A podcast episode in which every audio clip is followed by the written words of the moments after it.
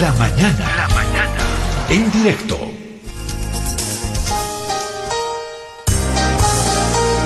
Como lo habíamos anticipado, estamos en contacto con Fernando Carrión es coordinador del Instituto de Investigaciones Pedagógicas Plurinacional del Ministerio de Educación. Una sociedad tiene que discutir la currícula escolar en el nivel primario y luego lo que es el, eh, perdón, primario, secundario y luego el superior en lo posible. Yo creo que sí, son cosas de las que debe hablar una sociedad y, y no apartarse y desinteresarse de esas cosas. Fernando, ¿cómo está? Un gusto saludarlo. Buen día, bienvenido al programa La Mañana en directo de Herbol.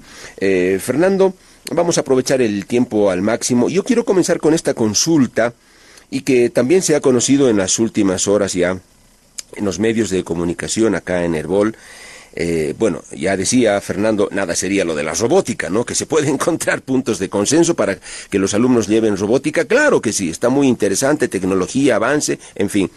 Pero hay una cápite en la, en la currícula, en, en lo referente al nivel secundario, oh, Fernando, que habla de la ruptura constitucional. Se está con ese nombre. Ruptura constitucional de 2019. La verdad que me genera mucha intriga, Fernando, para saber qué les van a enseñar, qué les van a decir cuando toquen ese aspecto en las aulas a los eh, alumnos. Fernando, bienvenido, un gusto, adelante por favor.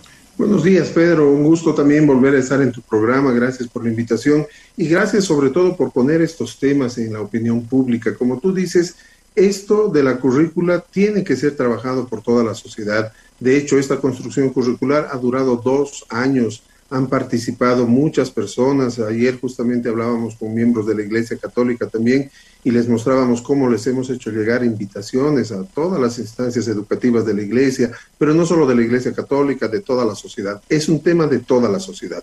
Y qué bueno que este año estemos comenzando, la, estemos en los aprontes al, al inicio de la gestión escolar, no solamente hablando de los cupos, que la inscripción y la matrícula, sino de lo que realmente tienen que aprender a a, trabajar, que tienen que ser trabajados en eh, contenidos en el aula, qué deben aprender y cómo deben aprender nuestros niños. Te agradezco por este tema porque me parece que están cumpliendo como medio de comunicación social una labor importante en posicionar el tema educativo en lo que realmente importa, en lo que en los temas de fondo. Y yendo ya concretamente a tu, a tu pregunta, efectivamente, en la página 80 de los planes y programas de eh, estudio actualizados, se habla de la ruptura constitucional de 2019 en el área de ciencias sociales, cuando se ve historia.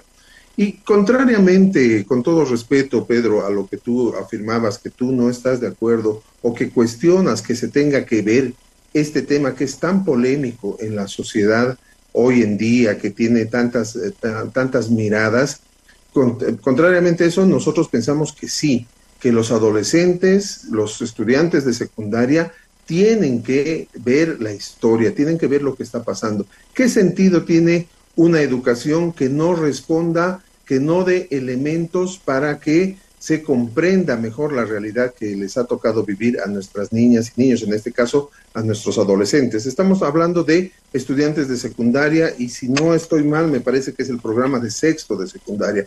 Son estudiantes que están entre los 17 y 18 años, ya les va a tocar votar, ¿no? Entonces ya hay que, no, no tenemos que tener ningún temor de tocar con ellos temas de la realidad actual, ¿no? Ahora, tal vez te cuestionas por el tema de la ruptura constitucional, pues no sabemos de qué otra manera eh, denominar lo que pasó el 2019. Ciertamente no ha concluido eh, un gobierno de la manera constitucional, como está previsto en, un desarrollo constitucional normal, y todos los problemas que hemos tenido que nos han llevado a otras elecciones y demás, ciertamente ha habido una ruptura constitucional.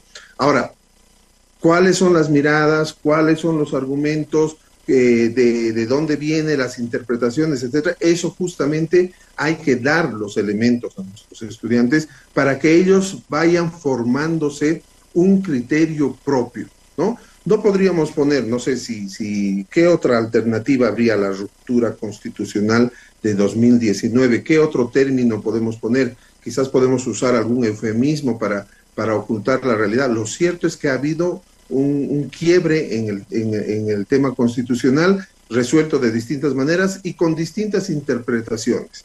¿no? Hay que darles esa mirada a los estudiantes, no hay que tener miedo.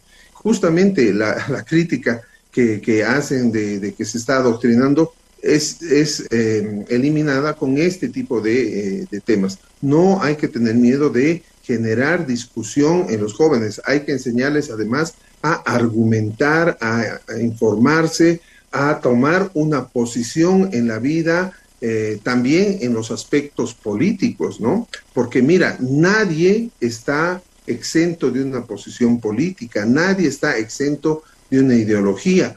Incluso la persona que diga yo soy apolítico, yo soy completamente neutral, para mí no, no hay verdad absoluta, ya es una posición, una mirada, eh, un posicionamiento ante la realidad, una forma de comprender la vida, la cultura, la economía, justamente eso, no, no, hay nadie que, no, que esté eh, libre de una mirada eh, que le ayude a comprender, de un filtro, si quieres así, que le ayude a comprender la realidad. Eh, Fernando, sí, yo, bueno, tú sabes que acá yo entrevisto a muchas personas, pero no siempre recuerdo a todas. En tu caso, Fernando, yo recuerdo que tú eh, trabajabas o estabas a cargo de un trabajo de orientación familiar, si mal no recuerdo, Fernando, eh, o, estoy mal en mi, en mi memoria. Tú estuviste un tiempo en eso y ahora estás en este otro eh, puesto, en esta otra función, Fernando. No, debes estar confundiéndote con alguna otra persona. Siempre he trabajado en el ámbito educativo, antes en formación de maestras y maestros, pero siempre en el ámbito educativo, también en universidades, y no, no he tenido algún cargo que tenga que ver con el tema familiar, me parece que dijiste, ¿no? Bueno, Fernando, eh, está bien. Fernando, una, una consulta a manera de curiosidad. Yo sé que no es, no es ninguna novedad, Fernando, que en muchos puestos de cargos para el gobierno, eh, lo que se hace es eh, elegir a personas que sean militantes del proceso de cambio. No sé si tanto del MAS, de pronto en otros casos sí, pero sí que sean militantes del proceso de, de cambio. No tendría que ser así, ¿no? Tema de militancia partidaria, sino tomar en cuenta, en cuenta otros tipos de parámetros para que los mejores bolivianos estén desempeñando cargos estatales, en fin. Pero Fernando, en tu caso, ¿tú eres militante del eh, proceso de cambio o eres militante del movimiento al socialismo? Sí, soy militante del movimiento al socialismo y, no tengo ningún reparo en, decirlo, más bien me siento orgulloso de ser parte de un proceso que tiene una mirada y un horizonte de país y de sociedad que, estamos trabajando para, para, cambiarla desde todas las áreas, desde el área económica, desde el área eh, educativa, ¿no? Tenemos un horizonte de país, justamente la constitución política del Estado es nuestro horizonte de sociedad y eh, estamos trabajando eso. Pero eso no es indiferente, seguramente eh, en, en, los niveles gubernamentales tiene que haber personas que justamente estén pues de acuerdo y trabajen en ese proyecto para llevar adelante un proyecto de sociedad. Sería más bien contrario, ¿no? Que alguien que no está de acuerdo con esta constitución, por ejemplo, que es la vigente, eh, ocupara un cargo de responsabilidad y dirija las políticas del sector que le toque hacia otro lado. Y esto no sucede solamente en el gobierno, sucede en, en todos los ámbitos de la sociedad. Seguramente en los medios de comunicación, en el medio de comunicación que tú trabajas, también seleccionan al personal que va a trabajar, a los conductores, etcétera, en función a la línea editorial, a la mirada que tienen de comunicación y de sociedad. No creo que pongan a alguien que no comparte esa mirada y esa visión para trabajar en, en, Herbol, por ejemplo, ¿no? Entonces, no es algo que, tenga que, llamarnos la atención. Obviamente, las personas que generan acciones para un determinado cambio tienen que eh, tener sintonía con la mirada grande, del horizonte grande que se tiene a nivel, en este caso, del gobierno. Sí, eso es así, evidentemente, Fernando, pero la política es otra cosa, ¿no? La, política en esencia se refiere a, un, a un interés de un determinado grupo que gobierna. Y ese grupo cree tener cierta verdad a la cual debería alinearse todo el país y que no siempre es la verdad para todo el resto del país. Son cosas mucho más profundas. Pero en fin, no vamos a debatir eso en este momento, Fernando. Agradezco tu transparencia porque tú me dijiste de manera clara y eso es algo que también yo debo ponderar. Tú me dijiste yo soy militante del MAS y lo digo con mucha claridad. Así yo sé con quién estoy conversando, eh, la, forma de pensar que tiene eh, y eso es muy importante y te lo, te lo, te lo agradezco por, por, una cuestión de transparencia y además así también comprendo mejor las posturas que puedas tener, eh, las posiciones que puedas tener, Fernando. Bueno, tú me decías que es lo más, que es, que es lo más normal que incluyamos en la, en la currícula eh, esta cuestión de la ruptura constitucional de 2019. Eh, entonces yo asumo, Fernando, que a los estudiantes en secundaria, porque esto está para los últimos niveles, para quinto de secundaria, le van a decir, los profesores tienen que decirles que lo que hubo el 2019 fue un golpe de Estado, o sea, eso es lo que tienen que saber y tienen que aprender los, los estudiantes, eh, Fernando. Una precisión, Pedro, es para sexto de secundaria, no es para quinto. Es decir, para el último año los bachilleres jóvenes de 17, 18 años, por eso te decía la importancia de comenzar a tomar temas políticos, orientaciones, eh, ¿no? Darles eh, a los jóvenes para que ellos vayan tomando sus decisiones, les va a tocar votar en, ¿no? a partir de los 18 años y ya tienen que ir formando ciertamente criterios, aprendiendo a discutir, aprendiendo a argumentar, no, no, no imponer eh, posicionamientos, etcétera, ¿no?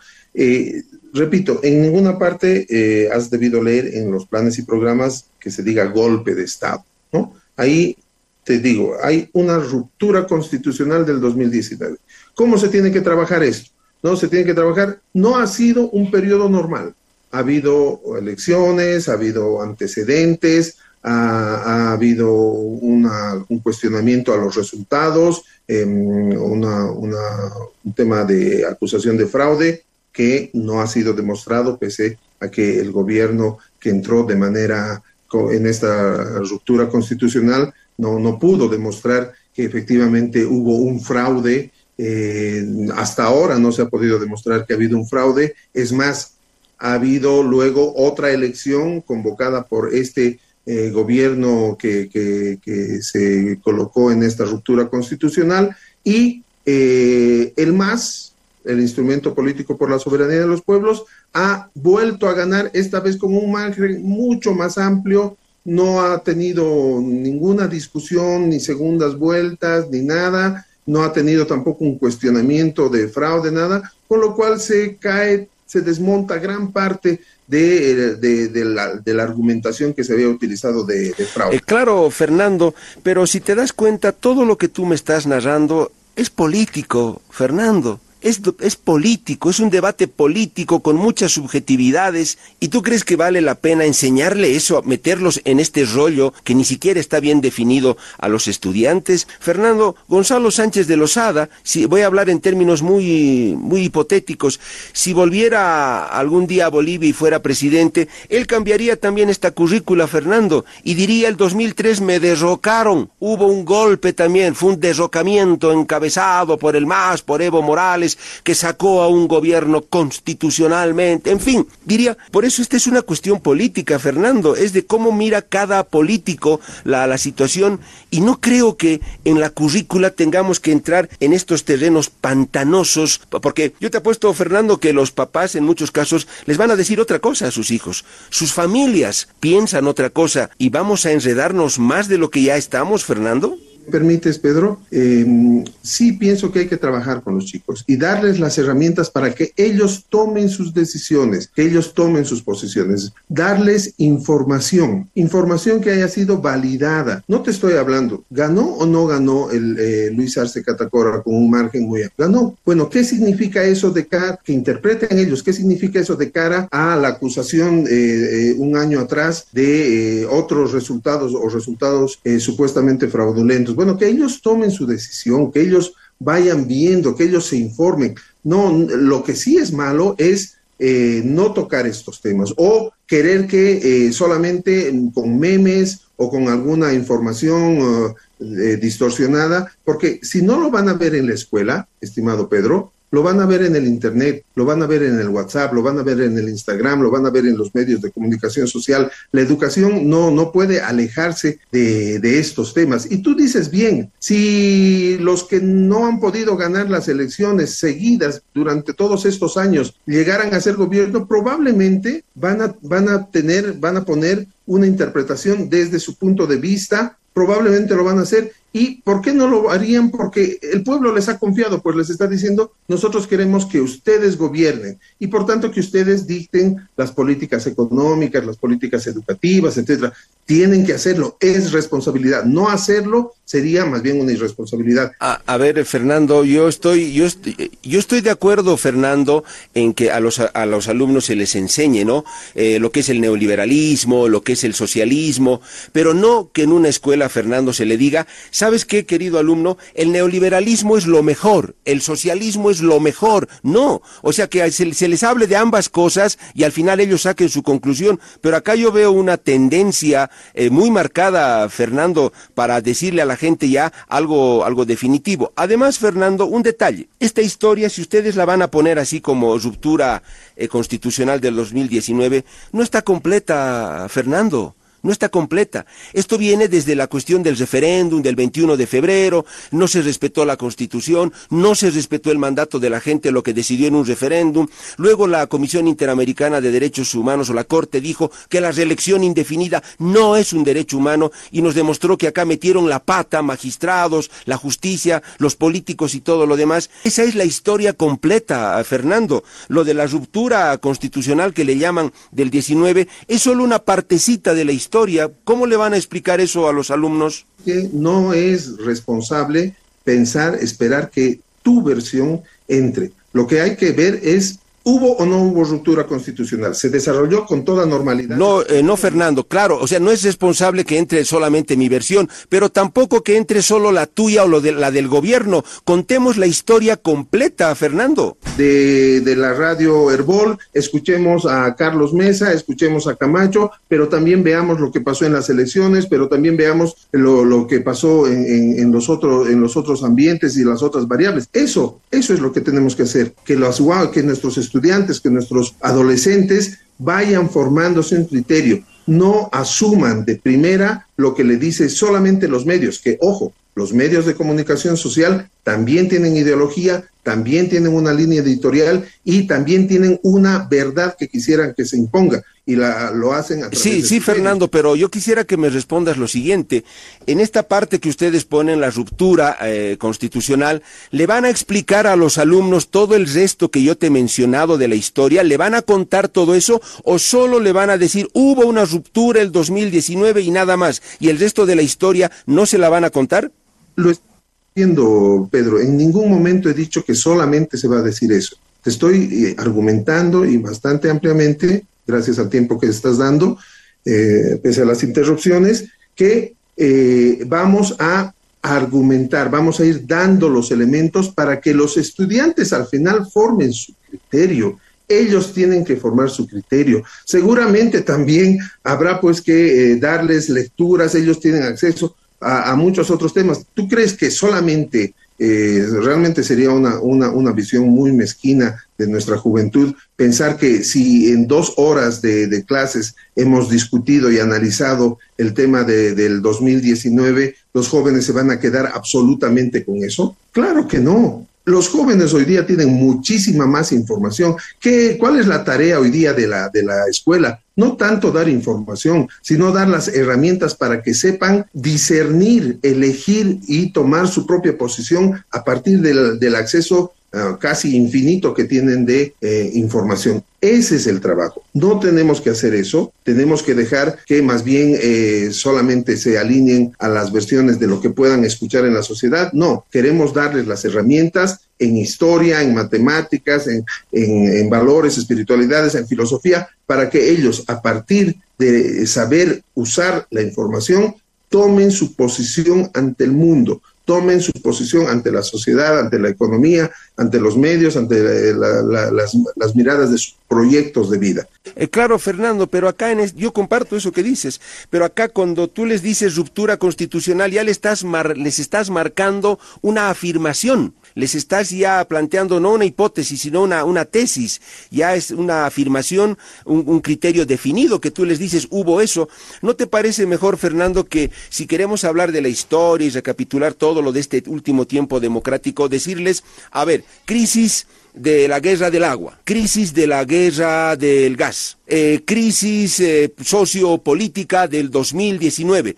¿No sería mejor ponerlo así para que dentro de ese rótulo se explique todo, ¿no? Que evidentemente una tal señora Áñez llegó por esta vía al gobierno, pero antes el movimiento al socialismo no respetó tales cosas, se pasó por el forro el referéndum, la CIDH dijo tal cosa. ¿No sería mejor una manera un poco más eh, serena de, de contar así las cosas con ese tipo de rótulos y no ponerle una sentencia definitiva que es muy subjetiva a Fernando? Pero dime, ¿tú qué título le pondrías, estimado Pedro? No hubo ruptura constitucional. Pero eso, eh, Fernando, pero te, te, estoy diciendo, yo le pondría crisis sociopolítica del 2019, le pondría crisis, la guerra del gas, me parece cosas más genéricas que te permiten desarrollar de manera objetiva, menos tendenciosa, todo lo que ocurrió dentro de esos episodios históricos. Bueno, si por objetivo mm, entiendes tú poner términos que son más bien eufemismos para suavizar y, y volver la realidad eh, más ligera, mm, podríamos discutirlo. Nosotros estamos viendo que esto es lo que realmente sucedió. Es indiscutible que ha habido una ruptura constitucional. Nadie puede decir que ha habido un, una transición constitucional normal y simple. Nadie puede decir qué elementos han llevado a que haya esta ruptura constitucional. Ahí sí este es un argumento, estos son los antecedentes, esta es la posición de un grupo, esta es la posición de otro grupo, esta es la posición de los medios de comunicación, esta es la posición de esto. Bueno, les daremos la información, que ellos entiendan qué pasó en ese periodo donde se hubo una ruptura constitucional y que saquen sus conclusiones, Pedro. ¿Lo ve? No es correcto. Eh, Fernando, claro, mira, bueno, mira, de todas maneras es interesante hablar eh, contigo, eh, muy interesante. Fernando, lo de la ruptura constitucional sigue siendo muy subjetivo y muy político, Fernando, porque hay mucha gente, hay una corriente en la sociedad boliviana que también podría decirte, la ruptura se dio cuando no respetaron la constitución que decía solamente una reelección y además la gente votó en un referéndum, se quebró todo lo que disponía la constitución. Esa es también una forma de, ruptura que al final se confirmó, tuvo que confirmarse desde afuera, ¿no? Cuando nos dijeron, no señores, están mal cuando dicen que la reelección indefinida es un derecho humano. Entonces, todo eso, Fernando, desde la lectura de otra gente, podría considerarse el inicio de la ruptura y lo otro también sí, lo podemos debatir, de pronto sí es una ruptura, pero fíjate al terreno en el que entramos ah, para darles a los estudiantes, no creo que nuestros estudiantes estén para, para eso, Fernando yo veo que podríamos poner capítulos más genéricos donde desarrollemos todo lo que ocurrió y contemos la historia completa. De acuerdo, de acuerdo, hagámoslo. Y va a ser bajo el título de Ruptura Constitucional 2019, porque eso es lo que sucedió. Y pongamos todos los argumentos, ¿no? Y pongamos también, si tú tienes algún escrito, yo me comprometo, pongamos también un escrito de tu interpretación de, esa, de, ese periodo. Lo pongamos, pero pongamos también lo otro y que los estudiantes lo lean. No, eh, no es cierto que no hay, um, que, que hay una mirada neutral también en tu posición, Pedro. Tu posición no es neutral, ¿no? No es neutral. Lo que tú estás criticando es justamente lo que estás haciendo. Tú tienes una posición y me parece que la intencionalidad sería que se lea ese periodo desde tu perspectiva, no queremos hacer eh, eso, queremos darles a los estudiantes tu perspectiva, la perspectiva de este otro sector, el otro hecho, la información, y que ellos tomen, porque pueden, deben, porque tienen las condiciones, tomar una posición personal ante la historia, ante la sociedad. Eso es lo que necesitamos. Claro, Fernando, está bien, te reitero, no tenemos por qué decirles ruptura o golpe o la ruptura más aquí, la ruptura más allá, solo contarles la historia completa y lo que hizo cada quien. En ese tiempo de crisis, eh, Fernando, metió la pata severamente el MAS, y ustedes lo saben, pero también la derecha, como ustedes le llaman, Janine Áñez y compañías, metieron la pata hasta el fondo, los dos, Fernando, y eso hay que contarle a los estudiantes de manera completa, aunque yo no creo que debamos entrar en ese terreno de polémica política, pero en fin, respeto tu posición, pero yo veo así como periodista las cosas. Fallaron unos y también fallaron los otros. Y se van a trabajar toda la información y todas las posiciones bajo un título que es, no es eufemismo, no toma una posición radical, sino muestra lo que sucedió el 2019. Hubo una ruptura constitucional que tiene muchas explicaciones, entre ellas las que tú eh, propones, eh, las que los otros proponen, las de los otros puntos de vista. Les informemos a los estudiantes y que ellos saquen sus propias conclusiones. Claro. De eso se trata de educar. Lo otro es adoctrinar. Además, eh, además, Fernando, yo no sé la verdad, mira, te lo comento nomás. ¿Cómo los profesores les enseñarán esa parte de la ruptura a los alumnos cuando les digan que una asamblea en la que la mayoría era el partido supuestamente víctima de esa ruptura, decide ampliarle a la dictadora o a la rupturista, decide ampliarle su, su mandato? Bueno, no sé, Fernando, ¿cómo le van, les van a explicar? Los alumnos dirán, bueno, plop, como en Condorito. A ver, no entendemos, como si era un y todo, pero ¿cómo es que ellos mismos deciden decirle, eh, quédese señora un poco más? Eh, no lo sé, es que Fernando es entrar a un terreno muy, muy pantanoso. Hablarlo, Pedro, yo no tengo miedo de hablarlo y gracias por darnos la oportunidad. ¿no? Yo admiro tu, tu, tu, imaginación porque bajo la ruptura constitucional ya te has imaginado lo que van a leer, lo que van a leer y todas las malas intenciones que supuestamente estamos teniendo como, como, como gobierno, como Ministerio de Educación.